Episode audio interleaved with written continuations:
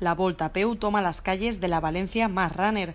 Más de 10.000 corredores han disputado una de las carreras más populares del circuito. Deporte, esfuerzo, sacrificio y competición, pero también diversidad, ambiente festivo y popular.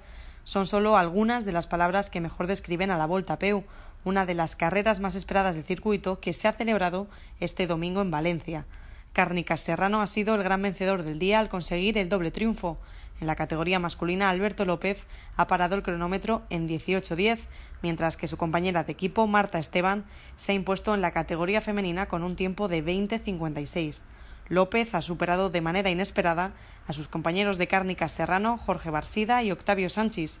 Laura Méndez, atleta del Playas de Castellón, y Raquel Landín, del Kenian Urban, completaron el podio femenino liderado por Esteban. La prueba, que arrancaba y finalizaba en el Paseo de la Alameda, ha recorrido las principales calles de la ciudad. Grandes vías como la Avenida del Puerto o la Gran Vía Marqués del Turia han sido testigo desde las 10 de la mañana de un día deportivo para todos los públicos. Este año, además, el recorrido se ha reducido hasta los 6.200 metros.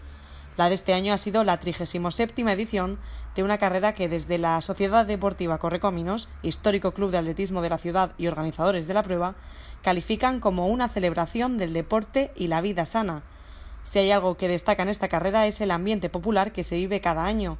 Más de 10.000 personas se han calzado las zapatillas para recorrer los más de 6 kilómetros. La combinación de deporte, competición y participación popular son, sin duda, las claves del éxito reiterado año tras año. Corriendo, andando, en bicicleta, patín o en los hombres de algún padre o madre. Niños, jóvenes, adultos, ancianos y hasta perros. En la Volta Peu todo el mundo tiene cabida y eso es precisamente lo que atrae a los valencianos que cada año se van sumando al evento. Paco, un corredor de 54 años, lo verbaliza.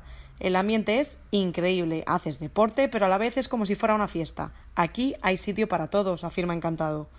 El de Paco es solo un ejemplo y testimonio de las miles de historias y anécdotas que se pueden vivir durante la carrera.